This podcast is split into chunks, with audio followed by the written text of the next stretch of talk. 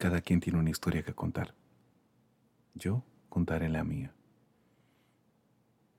Nací el 25 de febrero de 1984 en un campo en República Dominicana. Mis años de infancia fueron mis años de infancia fueron los mejores que puedo recordar. Tenía mis primos, mis amigos, mis abuelos y un campo inmenso donde podía jugar. Y es quizás por eso que hoy me siento ser un gran ser humano. Las experiencias que vives de niño te ayudarán a formar tu carácter cuando seas adulto. Dicen que lo importante, en mi caso, a veces la gente se enfoca en cuándo se empieza algo o cuándo se termina.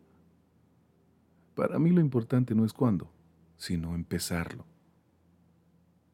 Porque a veces tenemos miedo. Cambio fuera, estaba probando, ¿eh?